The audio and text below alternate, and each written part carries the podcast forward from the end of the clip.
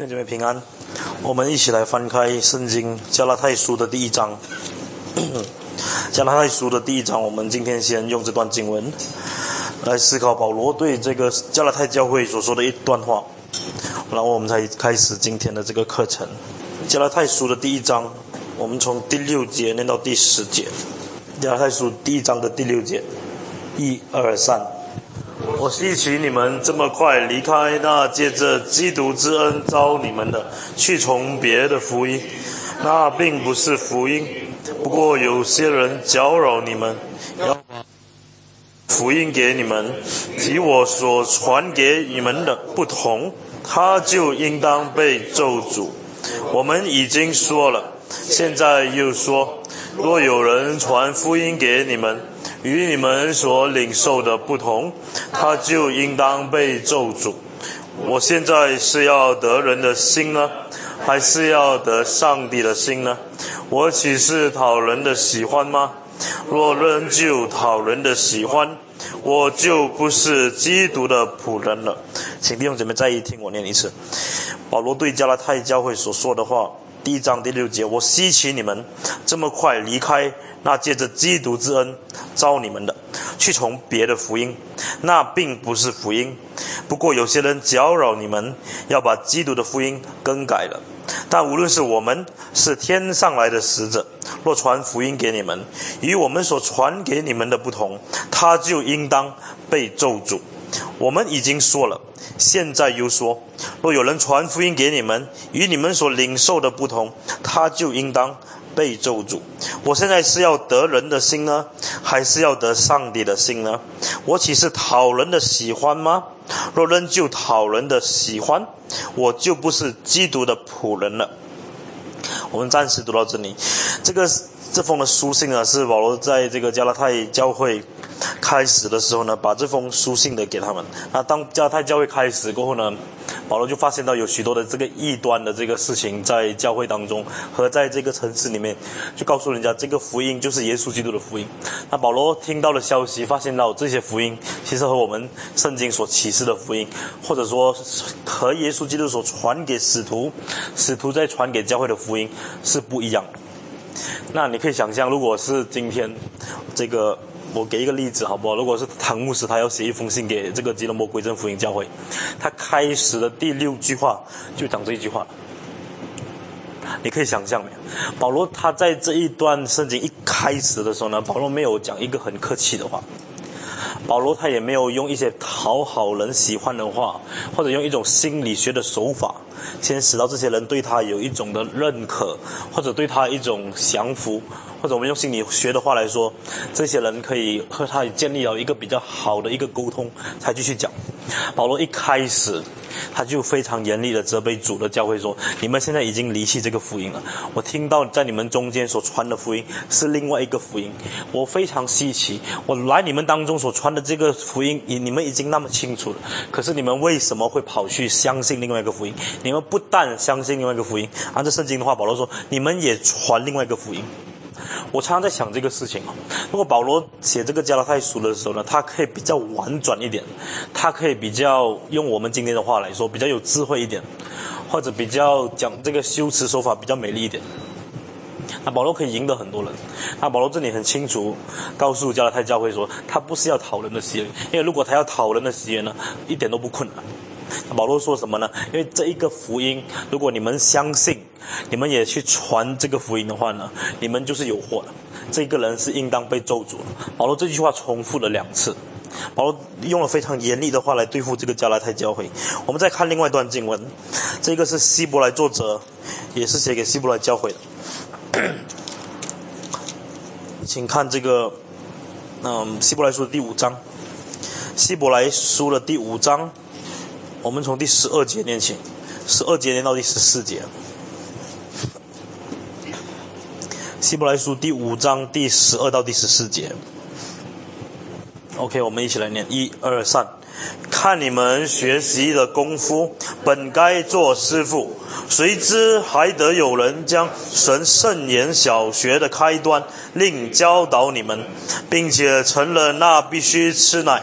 不能吃干粮的人，凡只能吃奶的，都不熟念仁义的道理，因为他是婴孩。唯独长大成人的才能吃干粮，他们的心窍习念得通达，就能分辨好歹了。那这个也是圣经在希伯来书的另外一段话。这个希伯来作者告诉读者说：“看你们学习的功夫，你们本该是做师傅的，谁知还有人将神圣言小学的开端另教导你们。”并且成人那必须吃奶，不能吃干粮的人。凡只能吃奶，都不熟练仁义的道理，因为他是婴孩。唯独长大成人的，才能吃干粮。他们的心窍习念的通达，就能分辨好歹了。那从圣经的这些话，我们其实不难发现到，这个异端的这个事情呢，其实不是在主后的三百年才发生，是在耶稣基督一离开世界，或者说一升天复活不久过后呢，甚至使徒还活在世上的时候，已经发生了。那这一个走所谓的这个走歪路，或者这个信仰偏差，那这个事情是非常容易发生的。对当时候的早期教会的这些使徒们，对他们来说呢，这个是他们要面对一个非常大的一个征战。因为当耶稣基督刚刚升天过后，那耶稣基督对他自己很多的这个教导，在福音书写得很清楚。那可是很多人喜欢从这一些教导当中发挥很多不需要的事情，所以当时异端就这样子来。所以在这些异端当中呢，我们从这个保罗和或者希伯来书看到有几个很重要的事情。那保罗对这个异端的这个看法是什么？是完全不能容忍的。保罗对这个异端的这个看法是完全不能妥协的。保罗对这个传另外一个福音的人，保罗用的字是非常重。保罗说这一这一等人应当是被咒诅的。我在想，当这个加拉太教会的领袖。当他们读到这一个书信的时候，如果他正是那个传另外一个福音的人，他一定会很难受，因为传另外一个福音的这个人，他可能是好心，他可能想用一个比较巧妙的办法去传福音，或者说他可能想用一一个比较人可以明白的这个语言，去把耶稣基督的这个真理讲出来，结果发现到他在传另外一个福音。那另外一个福音或者这个异端的这个事情呢，从那个时候开始就叫在教会呢就慢慢的这个发生，而一直到我们昨天谈的这些，这个呃这个历史当中，发现到特别是从这个三位一体，那在这个三位一体的这个教义当中呢，有一个困难是当时的基督徒是没办法突破的。那对我们来说，今天是很普通的事情，不相信三位一体还要相信什么？可对当时的教会来说呢，在三位一体有许多的这个事情呢，理性没有办法达到，而有很多的事情这个三位一体讲不过去。因为看起来好像三个神，可是又是一个神，所以当时他们在这个教育当中花了很多的时间去这个征战，以至于到最后我们昨天说了，到这个之后三八三百八十一年的时候呢，在教会开这个第一次的这个君士坦丁堡大会的时候呢，把这个事情定案了。所以这个三位一体的这个事情暂时解决了。那虽然一直到今天还有很多人不清楚，那可是，在从这早期教会的历史来说呢，我们可以说在三八一年的时候呢，这个问题总算圆满结束了。那我们从这个三位一体的这个交易呢，后来延伸到有另外一个交易的事情，这个三八一年解决这个三一论。那有另外一个事情要处理的，除了三议论以外呢，教会要面对另外一个是基督论的事情。那这个基督论到底是在第几年要解决这个问题？请大家和我一起看这个我昨天派给你们的这张纸的后面的一面，在四五一年，教会开了另外一次的会议，要解决基督论的问题。那到底基督论的问题有什么样的争议？四五一年，这个是加克顿会议。三八一年是君士坦丁堡会议，这华语是可能很难写啊，可能自己去找华语怎么写。Constant Constantine Noble。四五一年是加克顿 Calcedon Calso Calcedon，。那这个。这个军这个加克顿会议后来产生了一个叫加克顿心经。我们先从这个加克顿心经的这个，我们从结果过后再回去看这个过程。那加克顿信经它的这个后来所产生的这个信仰是这样子说的：我们跟随圣教父，同心合意教人，同心合意教人宣认同一位子，就是我们的主耶稣基督，是神性完全人性一。完全，所以是神性完全，人性亦完全者。他真是上帝，也真是人，具有理性的灵魂，也具有身体。按神性说，他与父同体；按人性说，他与我们同体，在凡事上与我们一样，只是没有罪。He sinless。按这个就是接下来，按神性说，在万事之先为父所生；按人性说，在晚近时，就是后来的日子，为救拯为求拯救我们，由上帝之母童女玛利亚所生，是同一基督，是子，是主，是独生的，具有二性，不相混乱。（inconfusely） 不相交换。unchangeably，不能分开；indivisibly，不能离散；inseparably，恶性的区别不因联合而消失，个性的特点反得以保存，汇合于一个性格、一个实质之内，而并非分离成为两个位格，却是同一位置，独生的，He is the begotten，他是道上帝，He is the God the Word。就是这个有一点文言文，这个道上帝就是他是这个道是上帝，God the Word，主耶稣基督，正如众先知论到他自死所宣讲的，主耶稣基督自己所教训我们的诸圣教父，就是从圣教父的圣经所传给我们的。OK，那这个这个翻译有一点。古老一点，可是没关系。那这个加克顿圣经在这个加克顿会议的这个过程当中，他们要处理一个问题。那当时的三位一体的这个事情解决的过后呢，他面对有另外一个异端的冲击。那这个异端，我们用今天话来说是叫做景教，或者我昨天已经说了，Nestorian。在这个 Nestorianism，Nes，Nestorianism。后来把这个信仰传到中国，这个中国人把翻译成景教，或者这个聂斯多流主义，那太难我不写。那在这个 Nestorian 或者这个景教的这个思想里面呢，他们提到一个事情：那耶稣基督他是不是神？耶稣基督他是不是人？所以在这个过程当中，我们探讨这个圣经的时候，会发现有很多的问题没有办法解决。那其中一个，如果耶稣基督他是神的话，他怎么可能有身体？如果耶稣基督是人的话，他怎么可以有神性？所以，当正统的基督论尝试从这一个想法开始说的时候，说这个是一个位格，耶稣基督的一个位格里面有神性，有人性。那可是问题就来了，如果是一个位格里面有神性、有人性的话，那他什么时候有人性？他什么时候有神性？那如果用用正统的话来说，这个加克顿圣经他说，你特特别是看一二三四第四段，好，一二三第四的同一基督是只是主是独生的，它具有二性，这二性是不相混乱、不相交换、不能分开、不能离散，所以从这个不相混乱到不能离散这四个原则，成为了基督论到今天为止没有办法超出的范围。那这个是加克顿圣经说了过后，那在加克顿圣经出来以前呢，人就开始想，耶稣就大概是这样子的，他出生的时候呢是一个人，他什么变什么时候变成神呢？大概在洗礼的时候，记不记得洗礼的时候天就为他开了，上帝的声音说：“这是我爱子，我所喜悦的。”那可是当耶稣基督侍奉的过程的时候，有时他会哭，有时他会流汗，有时他会肚子饿。那在这些时候呢，很明显他就是一个人。那可是当他要上十字架的时候，记得他说：“我要赦免这些人，因为这些人所做的他不知道，这个只有神能够说的。”所以在这些的异端里面，他们尝试把耶稣基督分隔化。那分隔化是什么意思？就是耶稣基督在某某时段他只是人，在某某时段他只是神。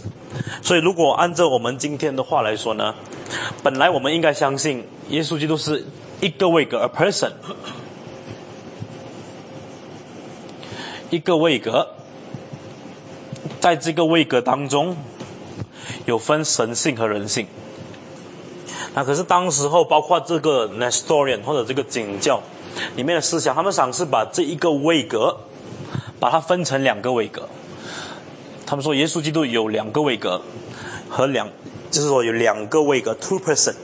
那在每一个位格当中呢，就是比如说这个是 A 的位格，就是神的位格；B 就是有这个人的位格。在神的位格当中，很自然就有神性；在人的位格当中呢，很自然就有人性。那你说这个方这个说法有什么错？那当时教教会听到这样子的时候，说很好啊，也没有什么说不过去。那如果是这样子的话呢，景教当时就很自然成为一个非常主流的一个信仰。那除了在历史告诉我们，除了亚流的思想以外呢，就是我们昨天谈的耶稣基督是比上帝小一点点的那个信仰，这个 Nestorian 或者这个景教。呃，内斯多流派的这个信仰，成为教会历史当中对教会产生最大分裂的第二个异端。那这个异端呢，当时候把许多的教会的主流的信仰，或者说正统的信仰，打成变成不是正统。换句话说，如果你接受这个 Nestorian 的这个信仰呢，你就是被称为是正统；你接受耶稣基督是神人二性在一个位格上呢，你就可能是异端。所以在这一个大会考森顿或者这个加克顿会议开始以前呢，当时教会要面对一个的挣扎，这个的挣扎是耶稣基督到底是谁，或者说耶稣基督他到底是一个怎样的基督？那对我们来说呢，一直到今天，我们尝试要去解决一个问题：耶稣基督他在世上的时候，他什么时候是人？他什么时候是神？一直到今天，每一次我们教基督论的时候，每一些每一次都有人问很多的问题。那因为这个问题一直到今天没有办法解决，他没有办法解决的原因是呢，因为在耶稣基督这一个位格当中呢，历史一直到今天呢，只有他一个这样子的人。而也没有人曾经经历过他一种这么特殊，在一个位格当中有他的神性和人性在里面。所以，既然人没有办法经历，那赏识就从耶稣基督所讲的话或者圣经当中去揣测。去探索到底耶稣基督他是一个怎样的基督？那这些人他们在这个探讨的过程当中，他们越过了一些他们没有办法越过的范围，可是他们已经越过了。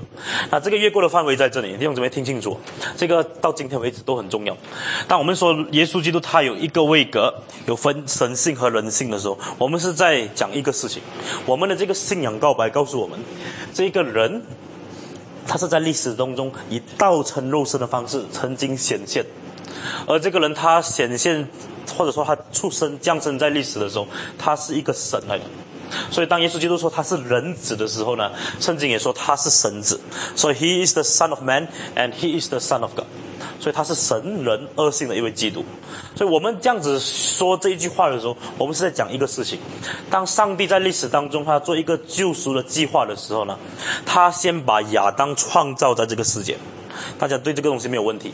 当亚当亚当被创造在这个世界生活了，上帝就给他一个命令：园中树上的果子，你都可以吃。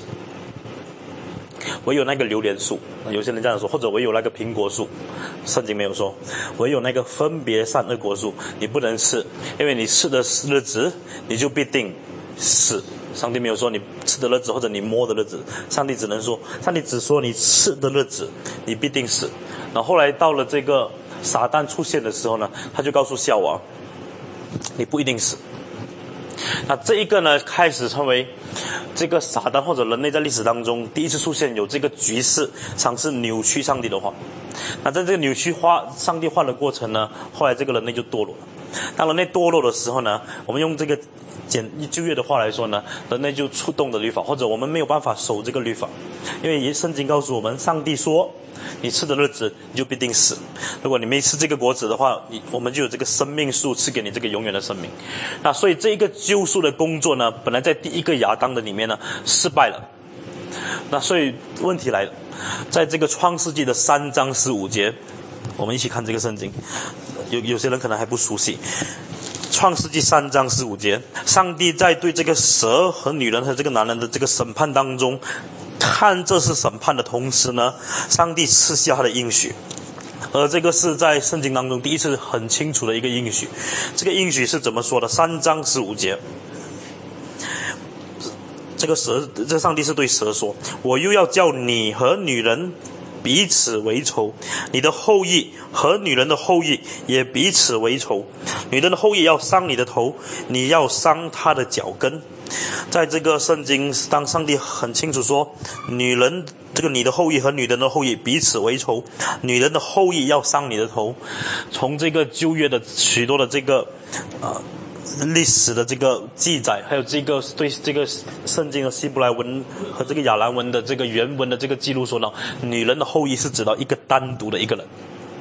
所以从那个时候开始呢，在这个审判当中，上帝已经告诉人，你们有一个人要拯救你们，只有这一个女人的后裔，她也被称为亚当的后裔，也被称为第二个亚当，或者我们叫做幕后的亚当。So in the first Adam and in the last Adam，在第在幕后的这个亚当当中呢，上帝要兴起他的拯救的磐石。所以当耶稣基督来到的时候呢，他不纯粹是以一个神的身份来，因为如果耶稣基督他假设他真的只以神的身份来的话呢，我们会面对一个问题，就是耶稣基督所做的事情呢和我们没有关系。我不知道你明白我这句话讲，你明白我在我在讲什么事情？如果耶稣基督他只是以神的身份来，他所做的事情和我们是没有关系的。耶稣基督他之所以他的成就的工作和我们有关系，因为耶稣基督是站在人的身份，他代表我们被钉死在十字架上，所以圣经说他成为了我们的挽回祭。因为耶稣基督他是以人子的身份上了十字架，嗯，所以在这个。那斯多流或者这种异端的这个教导里面说了，耶稣基督他的这个神性和人性是分开在两个不同的位格。如果是这样子的话呢，我们就会面对一个问题：耶稣基督如果他死的时候呢，他是以神的位格死；或者耶稣基督死的时候，他只以人的位格死。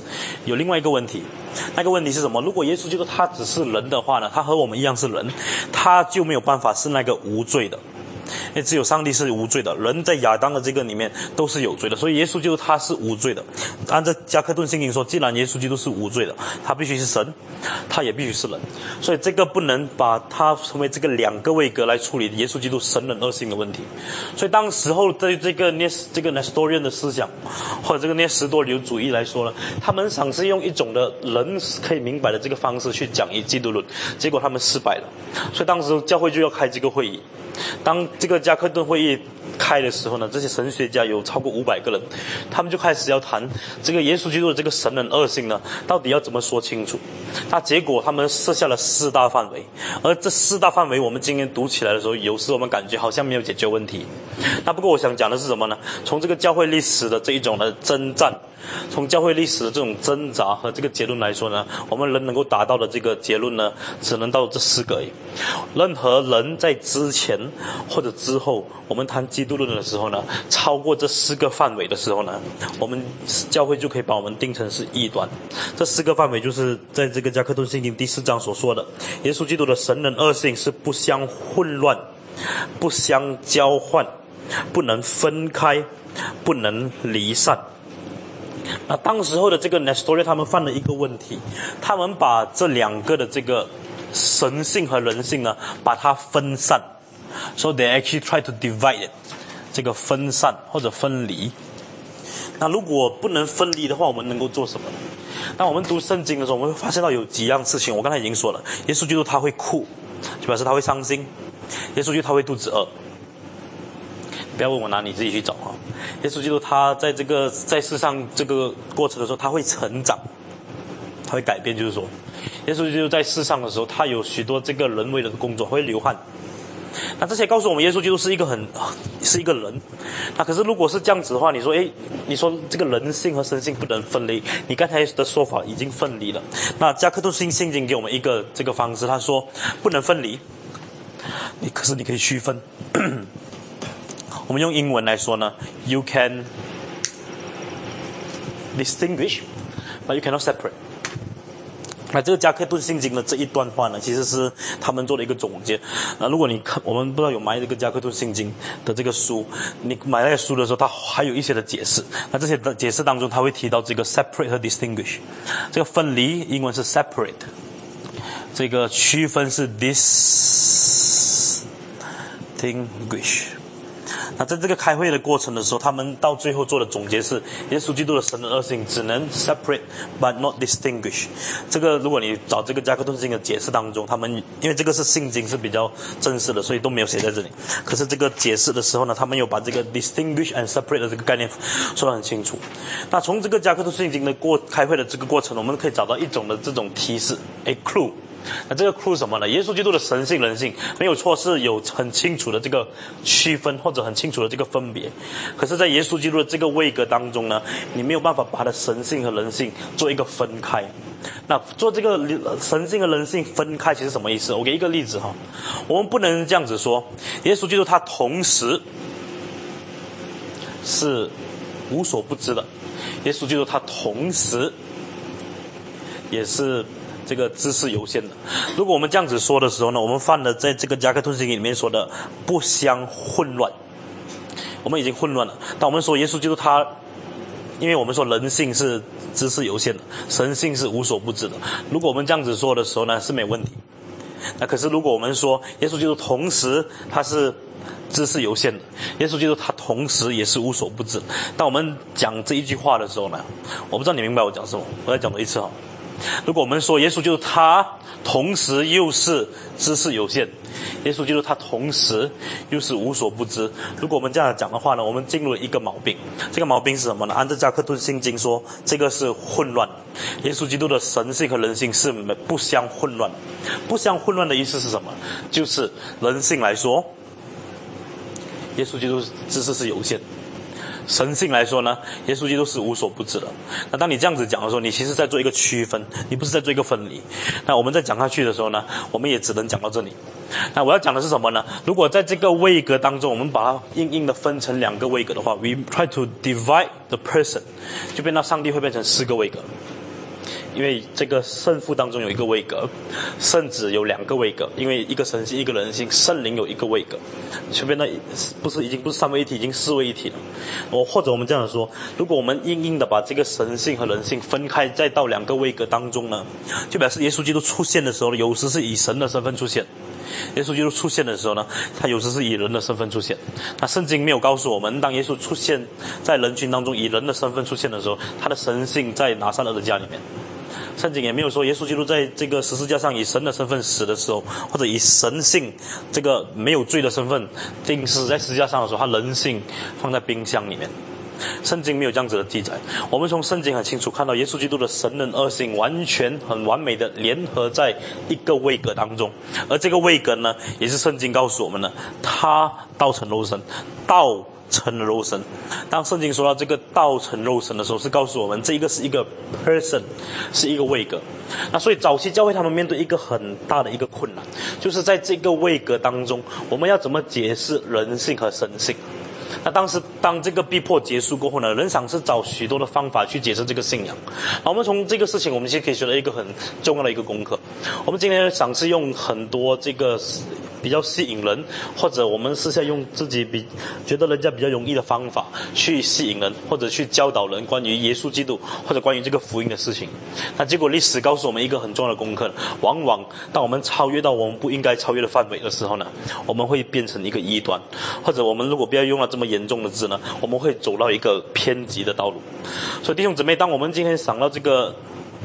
呃，昨天谈到这个亚流，今天谈到这个涅斯多流这一种的思想的时候呢，我发现到了早期教会他们面对一个困难，这个困难是什么呢？信仰是很混乱，一开始要面对这个从外来的这种逼迫，后来内部有这种很大的这种混乱，特别是信仰和这个教义上，所以我们真的可以用这个内忧外患来形容教会。从外部来说，要面对犹太人。或者要面对罗马人的逼迫，从内部来说呢，逼迫终于结束了，可以高声唱哈利路亚了。结果信仰上要面对很大的冲击，这个时候教会应该何去何从？我常在想哦，当在历史当中教会好像熬不过去的时候呢，上帝会特别兴起一些人。当在历史当中，上帝的教会看起来已经没有办法撑下去的时候了，上帝真的会使用一些特别的人，把整个教会的信仰重新再建立。我把整个历史再跳后大概一千两百年，一千两百年过后呢，一个叫马丁路德的。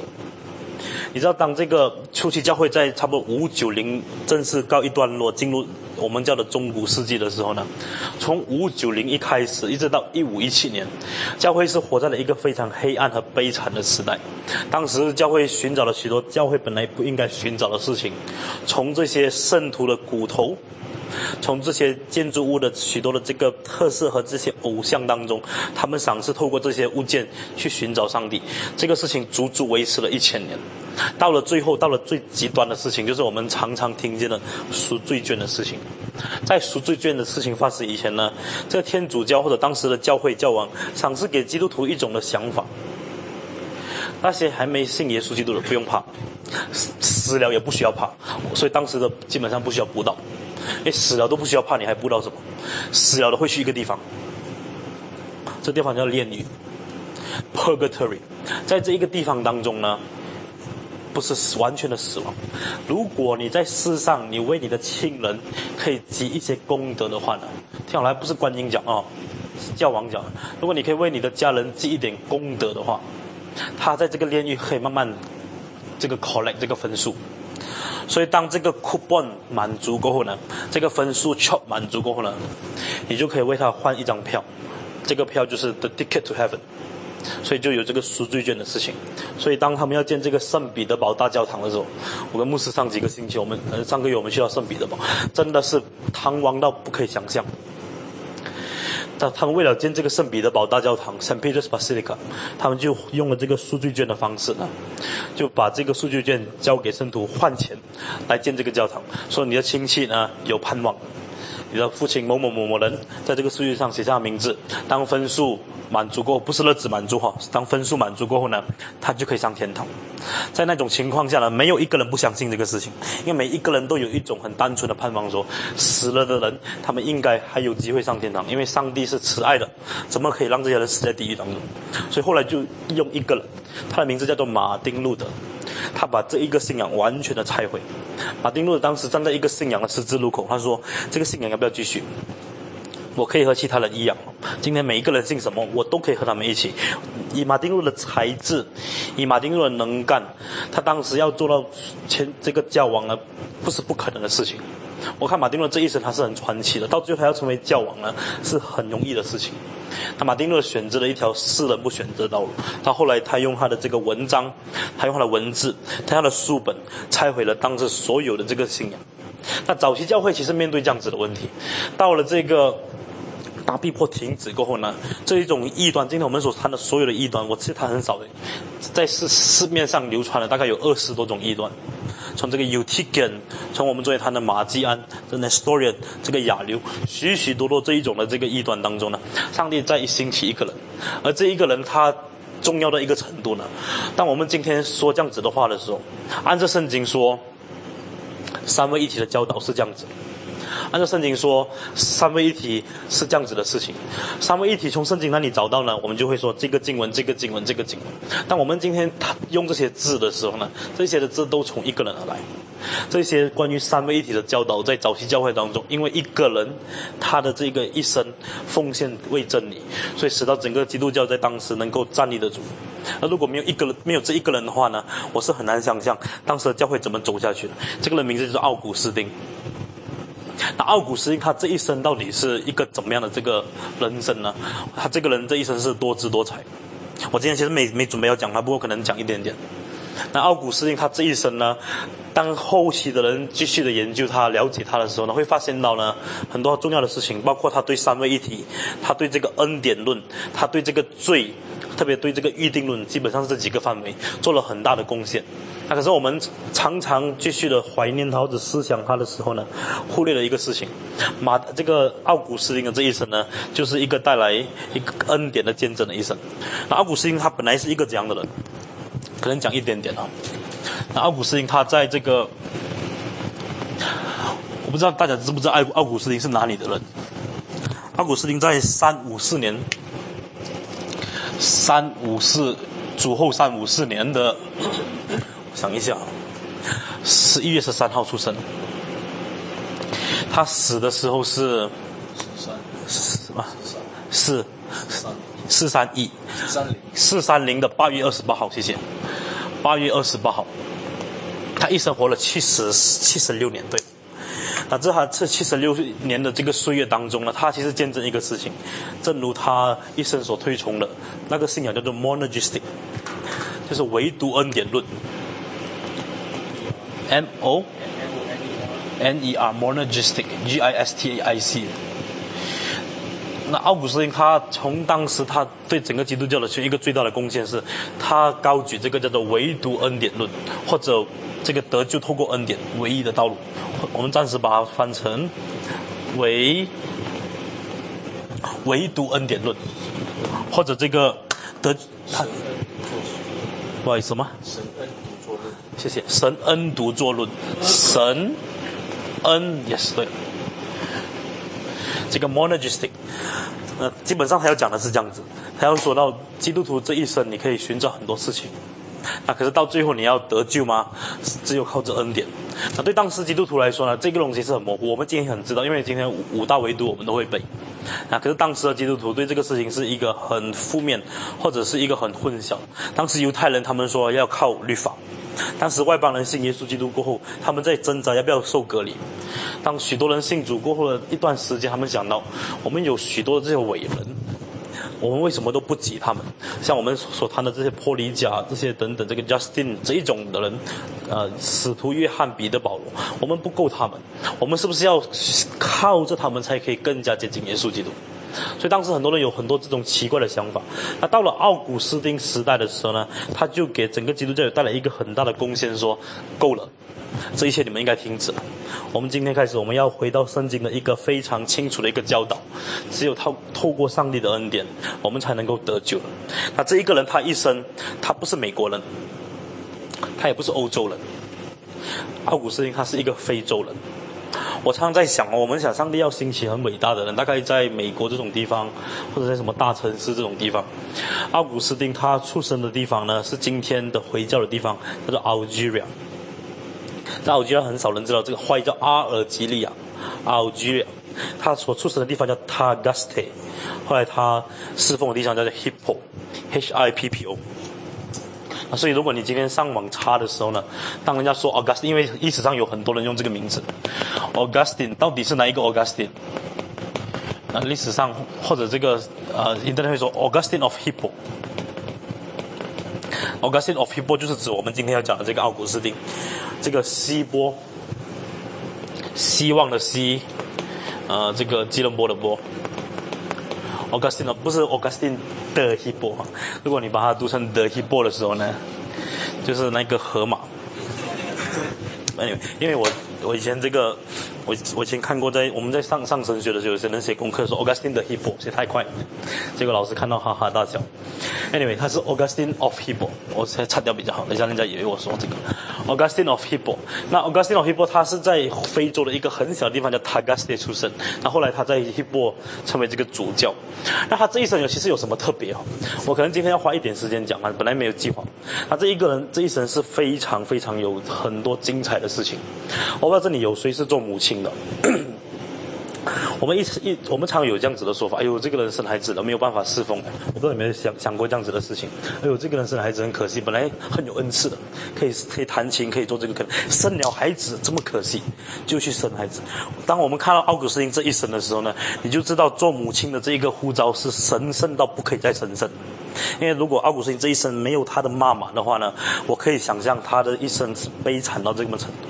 我每次想到整个教会历史，或者说整个早期教会历史，如果你问我说哪一个人是最伟大的人，我会说是这个女人，她的名字叫做莫妮卡。那莫妮卡是一个怎样的人？她是一个一个基督徒，那她就跟她丈夫生了，我我长话短说就生了这个奥古斯丁。那奥古斯丁是一个绝世奇才，他从小到大就知道一个事情，怎么考试拿第一名。在他的这个他那本书《Confession》怀疑叫做。忏悔录，他有说到呢，他有很多的罪要在上帝面前忏悔，其中一个是他自以为意，他自己真的以为他是世界上最最聪明的人。我不知道有谁曾经这样想过，奥古斯丁就是这样子的。他从小的时候，他想办法做了很多的坏事，然后比怎样不要给人家知道。在他的这个他的这个专辑或者他的这个 confession 里面呢，或者关于他的故事呢，我们读到很多他的事情。然后给一个一个例子，那于是他说到他要去偷梨子吃。那偷离子吃的时候，跟几个朋友一起偷，那他就抓紧时间，他知道这个离子的主人什么时候回来。那当他要偷这个离子的时候呢，他就选对的时间，因为他一偷了离子，那个主人会来抓到他就麻烦。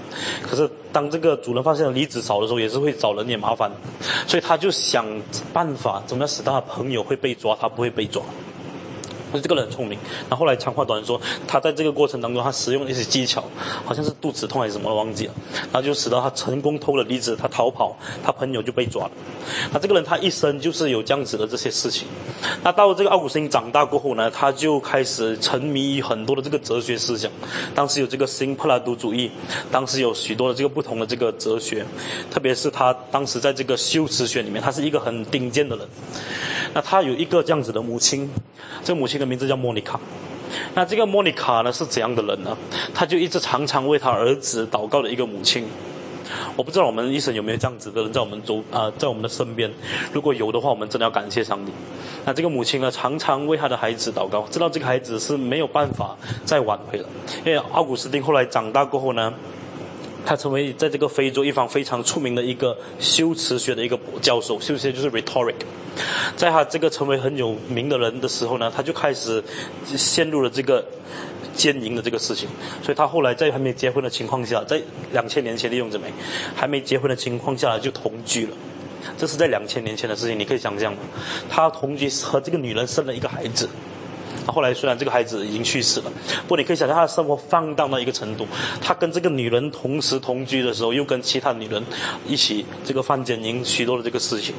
那有一天，他的这个母亲真的是忍无可忍，在他面前要责备他说：“你应该悔改。”可是这个奥古斯丁不但不悔改，他跟他母亲说呢：“我现在要搬离这个地方，我不要跟你一起住了。”所以他从他出生的这个地方到后来转到这个迦太基，迦太基非洲另外一个很出名的城市，做这个，用我们今天的话来说，做这个大学的教授。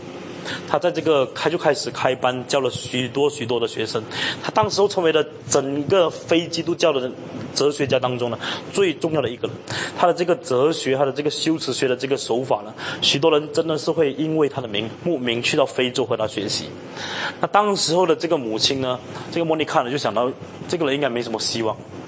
那这个莫妮卡后来去到这个教会祷告的时候呢，他就一直为他孩子哭，因为他觉得太难过了。那后来他对这个神父说，就当时的这个主教说，我要怎么救这个孩子？这主教就为他祷告。那祷告过后呢，按照历史告诉我们，这个莫妮卡就感觉很平安。后来这个主教就对他说一句话：一个孩子要母亲流这么多泪，上帝一定会拯救他。那后来在这个莫妮卡死之前，他把这句话再告诉奥奥古斯丁。那后来他就因为他很爱他孩子的缘故，他就离开一个非洲农村里面的一个富人，离开了家，去到迦太基找了奥古斯丁。啊我不知道大家有没有曾经陷入一个。陷入在犯罪很这个绝望当中，对奥古斯丁来说呢，他是一个非常堕落的一个人，可是他家里有一个这么圣洁的人，所以他是很讨厌很讨厌他的妈妈。在奥古斯丁的忏悔录当中，他说他一生中最讨厌的一个人就是他的母亲，因为他母亲是太圣洁，而对他来说呢，他当时太黑暗，他不喜欢这样圣洁的。所以在奥古斯丁的这个忏悔录有一句很重要的话：在黑暗中，我们尝试逃离这个光明。诶，他自己清楚知道这一句话，所以他尝试从这个母亲的这个魔掌当中逃出来。所以 从他的这个忏悔录，我们看到另外一个事情：他有一天趁着他母亲在祷告的时候呢，祷告的人真的很冤枉。他趁他母亲在祷告的时候，他就坐了一只船，他离开非洲的迦太基，去到米兰。那他的故事我不讲太多，其实重点要讲他的妈妈。那这个妈妈后来以为这个孩子已经是因为这个晚上去这个去这个花天酒地真的不回家，后来发现到他真的离家出走。那当时在没有手提电话，在没有所谓通讯地址，甚至没有 Facebook 的情况下，他要怎么找他的孩子？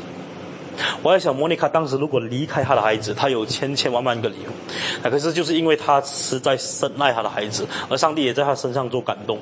因为我在想，如果历史上没有莫妮卡这个人，就没有奥古斯丁，没有奥古斯丁，基督教我就真的不知道怎么样。所以这个莫妮卡后来，她就从她的家开始问起。其实现在已经有很多这个莫妮卡的专辑可以去看了。莫妮卡就从他的家的门口开始问起：“你们有没有看到我的儿子？”他就一直问问问问到他的家乡的这个港口。所以后来他问到有一个年轻人叫做奥古斯丁，真的坐船去到了米兰。所以他再一次去到米兰，所以他真的一个人从这个他的家乡去到迦太基，再去到米兰。到米兰他怎样问呢？再从港口开始问起。你们知不知道有一个人他是很厉害修辞学的？他叫奥古斯丁，就一直问问问，问到终于他听到有人说奥古斯丁这里很出名的一个修辞学的教授。当他要去到这个米兰奥古斯丁所开的这个学馆，要找奥古斯丁的时候，他讲我终于今天可以找回这个浪子了。结果这个母亲那一天找不到他的儿子，因为他孩子那一天。就是在那一段时间的时候呢，教这个开馆授徒的时候呢，很多人没有还学费，所以他后来破产。奥古斯丁后来去，原来已经去到罗马，在政府的机关里面教这个修辞学。所以这个女人，她从这个她的这个乡村坐船去到这个米兰，去到米兰，她再也没有办法再去到罗马。当他去到罗马，终于找到奥古斯丁的时候呢，奥古斯丁以真的以为他那一天他生命就完蛋了，没有想到他离开他母亲这么久，他母亲竟然有办法可以找到他，所以后来在他的母亲的这个继续的照顾之中，奥古斯丁明白渐渐渐明白一个事情，这个母亲是一个很伟大，可是奥古斯丁他就是没有办法信耶稣，他就是觉得这耶稣很好，可是他没有力量去，他觉得这一个好的宗教呢就由你们而信，因为在早期的时候呢，他接受一种叫做摩尼教。这摩尼教就是我们昨天谈到这个，在这个 Gnosticism 这个 诺斯底主义当中呢，有一种思想就是有两种力量，一个正和一个恶的力量，善的和恶的力量。在善和力量当中，这两个力量一直在争来争去。那奥古斯丁到后来渐渐明白一个事情：这个二元论或者这个模拟教的想法是不成立的。那奥古斯丁是一个天才，他想，如果有一个正的神和一个恶的神的话，那他们难道还是神吗？因为不可能有一个神又有另外一个力量和跟他制衡着，这个一定不是神，所以他后来放弃了这个摩尼教的信仰，他没有办法接受基督教的信仰，那问题就来了，他还是要去教会，那为什么去教会呢？如果你记得我，不前天还是昨天讲过，当这个君士坦丁信耶稣过后呢，很多人要跟他去教会，为什么呢？因为要升职嘛。很多人要跟他去教，为什么？因为皇帝去，我怎么不可以去？奥古斯丁就是典型一个这样子的人。他为了在他政府机关打工要升职，或者用我们今天话要成为这个大学的校长，他没有办法要去教会，真的是被逼要去教会。你在他的书他写得很清楚，我是在没有办法的情况下要去到教会。那这个时候呢，讲台的重要了就出现了。当时奥古斯丁去了教会呢，没有别人，就是基督教历史里面很一个很出名的教父，他名叫 Ambrose。阿波罗修是其中一个，这个早期教会最重要的一个教父。他当他去到这个教会的时候呢，站讲台的就是这个教父。那 Ambrose 在这个讲台当中花了很多的，他其实那时还不知不认识奥古斯丁，他花了很多的时间，从这个圣经当中把耶稣基督的救恩、把这个福音、把这个恩典、把这个预定论等等事情讲得很清楚。那在这个过程当中，奥古斯丁想，这个人口才实在太好了。我是念一个修辞学的，我是念教人家怎么演讲的人。这个人口才这么好，我应该多多跟他学习。所以奥古斯丁每一个星期就很专注的听上帝的道。那一直到他最后的时候，他发现到一个事情，他没有办法，他一定要在这个基督教和其他信仰当中，他选择一个信仰。可是他就是不能。他回到家里，他看到一个这么敬虔、这么圣洁的妈妈的时候，他想：我这妈妈信的是不是真的？如果他信的是真的话，我为什么不能相信？所以我长话短说，有一天有两个客人来找他，这两个客人是将军来的。那按照罗马帝国当时的形势呢，任何一个将军哦，随时都可以做到皇帝。因为当时是一个非常战乱的时代，你今天有本事或者有这个机遇，用我们今天话说有这个幸运的话呢，你随时可以登上宝座。因为你带的这个军军队呢，随时可以把另外一个军队干掉，你就登上这个宝座。当时有两个将军就来找奥古斯丁。奥古斯丁讲：“我已经有到两个这么重要的人客，我会好好招待他们。”那可是这个过程当中令他很失望的一个事情是什么呢？这两个将军就告诉了我们：今天要辞职不干。为什么呢？我们要去修道院，用今天话来说，我们要进神学院读神学，我们要成为牧师。当时没有这种东西，当时就是进修道院，成为神父还是什么样子。阿古斯丁讲：“岂有此理！有皇帝不做去做神父，有皇帝不做去读神学。”阿古斯丁很难过，怎么可能有这样子的？怎么可能我又不能像你们这样子？所以在这个谈话的过程当中，在他的自传他说：“我真的没有办法了，我要出去用广东话来说，逃呀逃黑。”在他出去他的花园走的时候呢，他说他听见一个声音，这声音用拉丁文说是 “tole lege”，那 “tole lege” 翻成话语是 “take up”，换成英文是 “take up and read”，拿起来读。那有很多人解释说，他当时听到上帝还是圣灵什么跟他讲话的声音。那后来历史告诉我们呢，这个 take up and read 这个 toilet 有一点像今天小孩子玩游戏的一种口绕口令，那就是拖累累给拖累，所以他他在他当时可能有听到小孩子玩耍，也可能没有，也可能是真的圣灵跟他讲话。那无论如何，当时他就想，take up what and read what，我到底要拿什么读什么？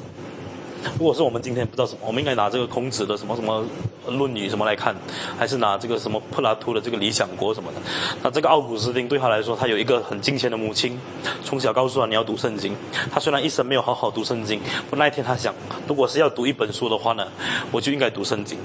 他那天就拿起圣经，他翻开罗马书十三章，我们一起翻开。他翻开罗马书的第十三章。我今天可能就花时间讲它。本来要讲东西，我可能迟一点再讲。罗马书第十三章第十三十四节，对了，就是这个。那奥古斯丁他那天读到的经文是这样子说：罗马书十三章十三十四节，行事为人要端正，好像行在白昼，不可欢宴醉酒，不可好色邪荡，不可增进嫉妒。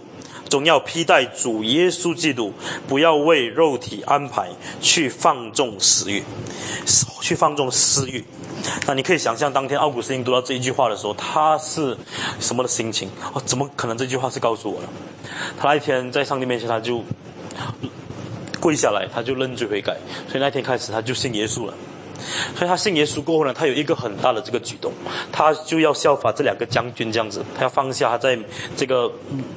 这个啊，从米兰去到罗马，放在罗马的工作呢，他要再一次回到非洲里面，用修道院的方式，或者在神学院当中来继续的进修，来这个荣耀上帝。他对他来说，他是这样子认为。所以那天他信主过后，他就跟他母亲说：“我要我已经信主了，我要回去非洲好好的侍奉上帝。”所以你可以想象那一天这个他的妈妈的这个心情是怎么样。那后来他们就打算回去这个。啊，回去他们的家乡。那回去之前发生了一些事情。那一在一般他的自传里面很少提到，不过这个是他一生中其中一个最重要的一个事情。当天他们要回，他们要坐船，当时用海港，要回去这个迦太基或者回去这个非洲的时候呢，遇到了一个事情。当时罗马帝国有这个内战，就发生了战争，当时的这个港口就关闭了。那这个港口关闭就表示他们不能坐船。那对奥古斯丁来说呢，是可能很好，上帝给他时间来这个呃休息、进修等等。就是在那一段时间当中呢，他的母亲去世了。我们常常讲故事应该美一点，回到去一起生活什么什么这样子。其实故事都没有很完美。所以在这个海港还没有回家之前呢，莫妮卡就去世了。那莫妮卡去世的时候，奥古斯丁他在他的自传说，他亲自为他母亲主持葬礼。这个可能是历史上最感人的一个葬礼。当天他在这个许多人面前，他说：“我一生要披戴耶稣基督。”就是罗马书十三章十三十四节所说的。所以他真的回到这个非洲。他回到非洲的时候，他自己的理想上是，就好像我们平常我们做普通的人就好了，回去做一个普通的神学生，好好进修这个神学。那在他的这个继续的这个进修的过程的时候，他要去教会。他去到教会的时候，他要去到这个城市的教会 Hippo。他其实本来不是住这个地方。所以他去到那个教会的时候，我们长话短说，那个牧师要退休了，当时的主教要退休了，就请奥古斯丁接手。奥古斯丁很抗拒这个工作，他觉得他要一生好好读圣经，为什么要去牧养教会？这个是一个很琐碎的事情，这个是一个很这个吃力不讨好的事情。那可是在这个上帝的安排当中呢，奥古斯丁最后他成为这个 Hippo 的这个牧者，一直到他去世为止。那他的故事我暂时讲到这里。那我要讲的是什么事情呢？在这个奥古斯丁他的一生当中，让我们见证了一个事情。我们常常会觉得做很小的事情呢是这个不起眼的。那可是从奥古斯丁的妈妈的这一个人物来看呢，我想至少至少我们今天看这个母亲的这个职分呢，是多么的神圣。我常常在想，一个人他一生当中最大的普遍恩典，就是呢一个人一生一直为他祷告。我不知道你们有没有这样子的，我自己就是有。我的妈妈是很花很多时间为我祷告的。那我当我想起莫妮卡这一生的时候，那我在在做可能提醒一下或者鼓励一下姐妹哈。当我们想到要做母亲的时候呢，哎呦，就是看看那个孩子，就是给他长到过后就死，有什么意义啊？那可是我要讲的是什么？这一个呼召神圣到一个程度呢？这个上帝的教会就是因为这个人就建立起来。那我们历史上看到有许多许多的人，就是因为他们母亲。对，卫卫理公会的创办人 John Wesley 就是其中一个人。他母亲也是日以继夜为他的孩子继续的祷告。那过后，他的孩子在上帝的国成为非常重要的一个运动的一个建立者。这个莫妮卡的这一生呢，教会了我们一个事情。这个人呢，他把他孩子养大的时候呢，孩子竟然离开上帝，可是他就是为用泪水，用祷告。用金钱的心在上帝面前等候，一直到他死为止。他虽然没看见奥古斯丁怎么侍奉上帝，可是他有一个很大的安慰：这个孩子最后已经悔改，信耶稣基督了。那我想讲的是什么呢？奥古斯丁单单他的这一生呢，已经告诉我们一个事情，就是恩典。那后来在他的教导当中，当他提出恩典的时候呢，奥古斯丁是一个非常清楚这个事情的。如果不是因为上帝的恩典，我们今天怎么可以敬畏上帝？如果不是上帝的恩典，我们今天怎么可以认识他？我们更加不必说如。如果不是上帝的恩典，我们要怎么样侍奉上帝？后来在他一生当中，他做了很多很多的事情。他把所有对基督教的攻击呢，在那个时代呢，每一个对基督教的攻击呢，他都可以完全的打破。这一个人是一个绝世奇才。如果把人类历史上十大聪明的人呢，他一定是前三名。他把所有对基督教错误的解释，他把所有基督教仇人对基督教尝试做了这个恐挑战和攻击，他全部都打倒了。对他来说呢，他一生就是要披戴主耶稣基督。那我今天讲这个奥古斯丁的事情，我暂时讲到这里。那我想讲的是什么呢？后来在他的教导当中，谈到这个恩典，谈到这个三位一体，谈到这个。关于救赎预定论，或者谈到许多关于这个人类的自由意志等等，他给整个的基督教有带来很巨大的贡献。一直到今天为止哦，谈到三位一体的一个很重要的权威就是奥古斯丁。谈到这个预定论的也是奥古斯丁。他这个恩典，这个神恩独作论的还是奥古斯丁。这个是一千七百年前的人。那这一个人他一生要见证一个事情，这个真理呢，不是因为一个人的聪明被建立起来的，真理呢是因为上帝的恩典使到我们能够明。白所以奥古斯丁他说了一句话：“Faith seeking understanding，用信心来求知。”但我们今天常常是以为我们要知道，所以才可以相信。在一千七百年前，就有一个人说。Faith seeking understanding，我们是以信来求知的，所以这个人清楚知道一个这个事情。但我们今天说我们有信心的时候呢，这个是原先是出自上帝的恩典。当上帝的恩典赋予我们这个信心，我们才有这个信心，才继续去认识上帝。所以他后来在许多的这个早期教会的这个支离破碎的信仰当中，他为基督教再一次的能够站立起来，做了一个很大的贡献。好，暂时讲到这里，我们在十分钟过回来继续谈别的事情。OK，谢谢大家。OK，我们一起祷告，感谢上帝，我们在这个时间当中也继续有你的恩典，你的慈爱与我们同在。为了使我们继续在这个信仰的这个道路当中去探讨，我们如何反省，我们也如何在你面前，我们要成为一个好的基督徒。为的是在这个时代为主你做见证，也把主你在众圣徒当中你所托付他们的，如今在我们这个时代，你继续的托付我们，好让我们深知到在教会历史的道坎坷的道路当中，主你已经与你的教会同在。而我们今天到了这一个时代，主你也依然与我们同在，因为亚伯拉罕、以撒、雅各的上帝，如今也正是我们的上帝。感谢上帝，奉靠耶稣基督圣名祈求，阿门。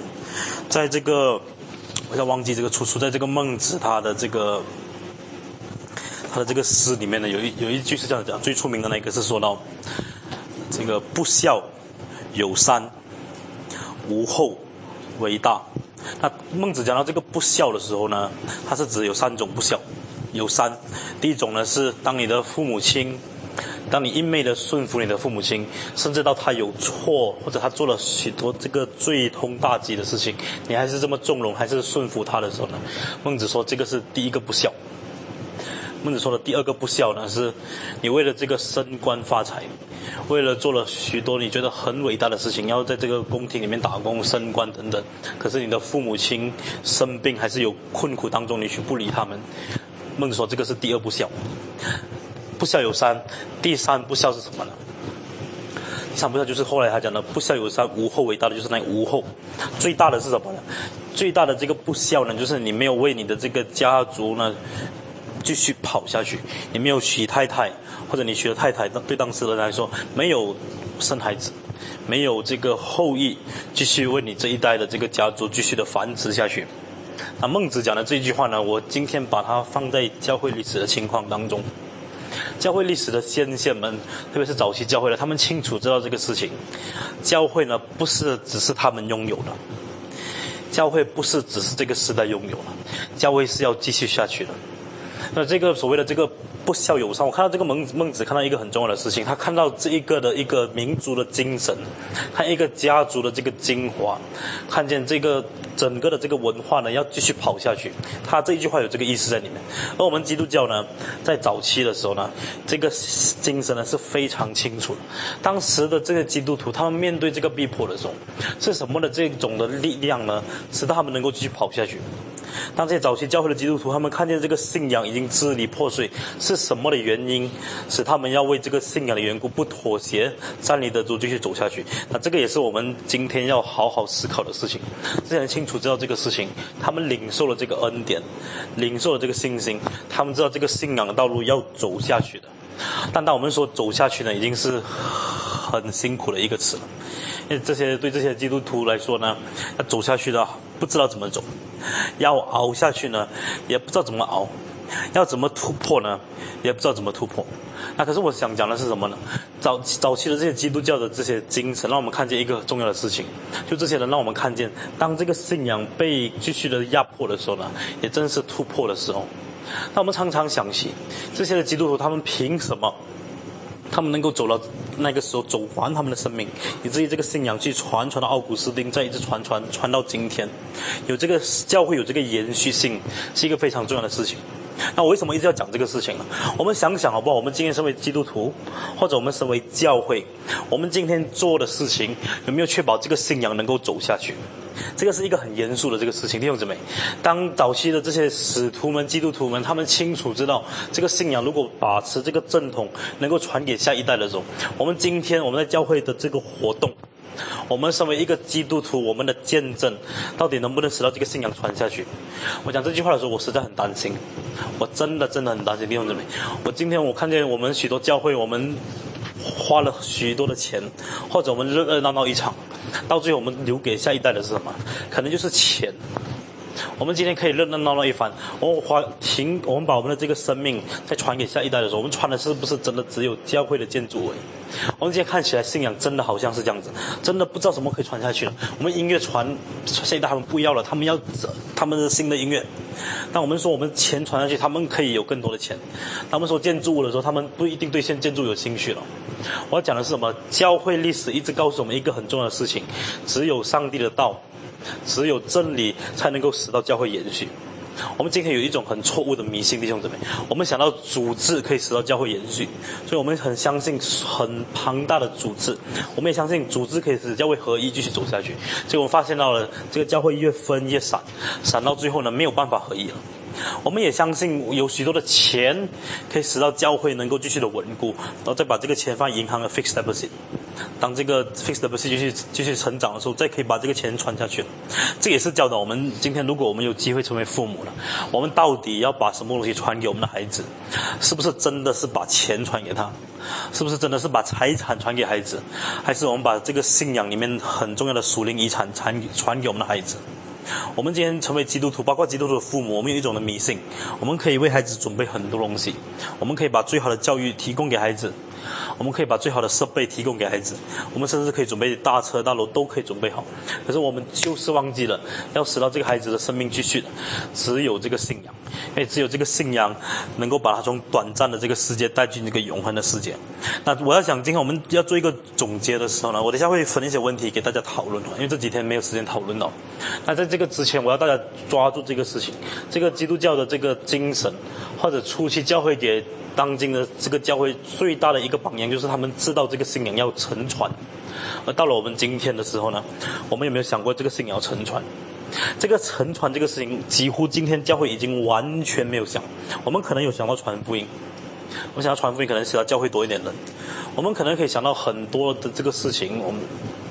很多的这个庆祝啊，每年就是二周年、三周年、四周年，就二十五、五十，就是很多周年纪念。可是，在这一些的许多的活动当中，教会其实要怎么走下去？我们没有在真理上好好扎根，我们没有在福音的事情上我们好好想，我们要讲为教会带来增长。我们也没有为我们的孩子以后的信仰的这个灵命，我们感到担心。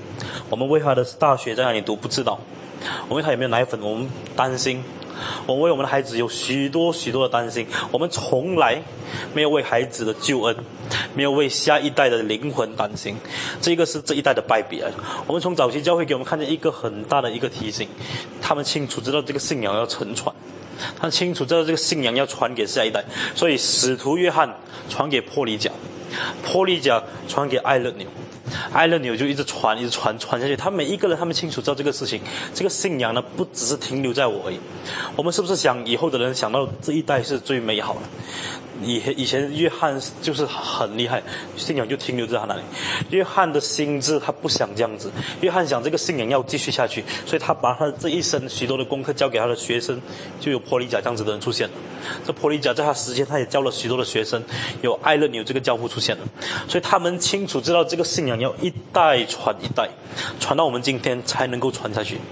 当我们说这个心心向我要继续传下去的时候呢，我们清楚知道不是所有我以上提的东西可以。传，只有信仰可以传，好不好？我们今天有一种的忧患意识，这种的忧患意识是这样子：当我们要为我们下一代着想的时候，请我们不要先为他的这个物质的生活着想。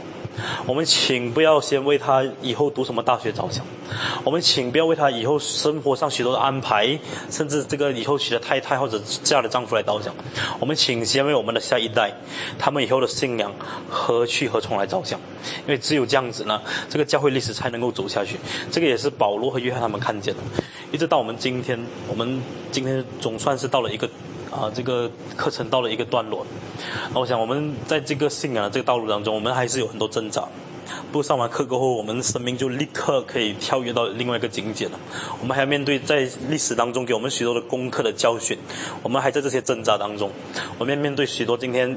这个时代的异端，耶和见证人、灵恩派，还有许多奇奇怪怪的福音，我们要面对这种的敌人。我们同时也是要面对世俗主义。今天的这个享乐主义，今天的世俗主义对教会的冲击是大到一个程度呢？我们很难想象。今天教会，包括我们的意识形态，我们穿的衣服。我们在教会聚会的心态，我们唱的诗歌，弟兄姐妹，你知不知道，都已经被世界所影响了？而这一种的敌人，就好像狮子和狼一样，今天已经流入教会当中，感觉他已经成为羊了，可是他还是狮子，他还是狼。那我们今天信这个信仰能够走下去，到我们下一代的时候，他还能够承传的原因是，他们有没有固守正道的奥秘？圣经告诉我们，唯有固守正道奥秘的。我们才能够把这个信仰承传下去。犹大叔告诉我们，为了那一次交托我们的圣道，我们要接力的争辩。我想圣经讲这一句话的时候，是要给我们这个时代基督徒有一个很大的功课。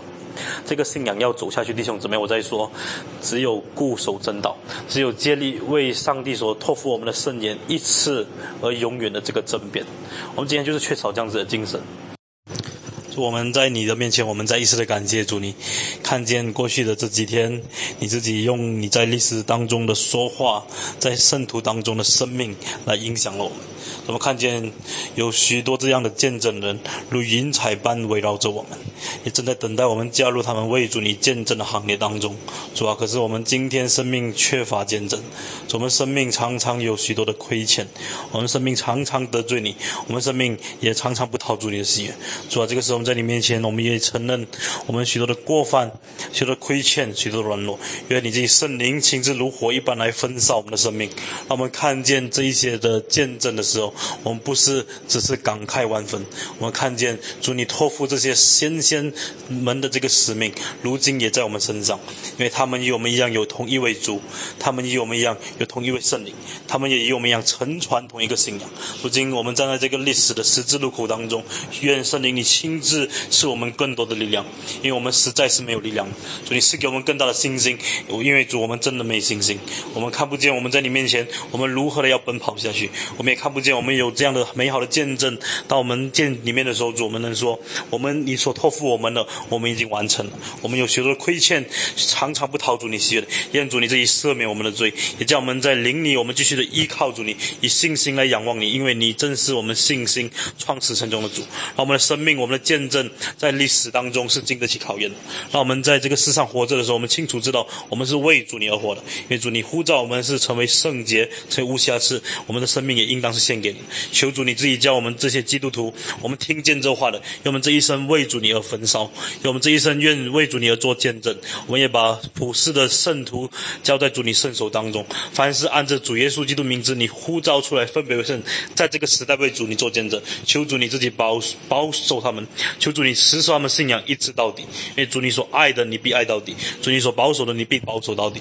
愿我们在这个时代，我们成为主你自己做见证的精兵，以至于当我们实实在在完成这些使命的时候，我们也能向主耶稣基督说：我们已经成了，我们已经成了主你在世上所托付我们的使命，我们也成了主你在教会当中要兴起的工作。愿主你的旨意成全在地上，如同成全在天上。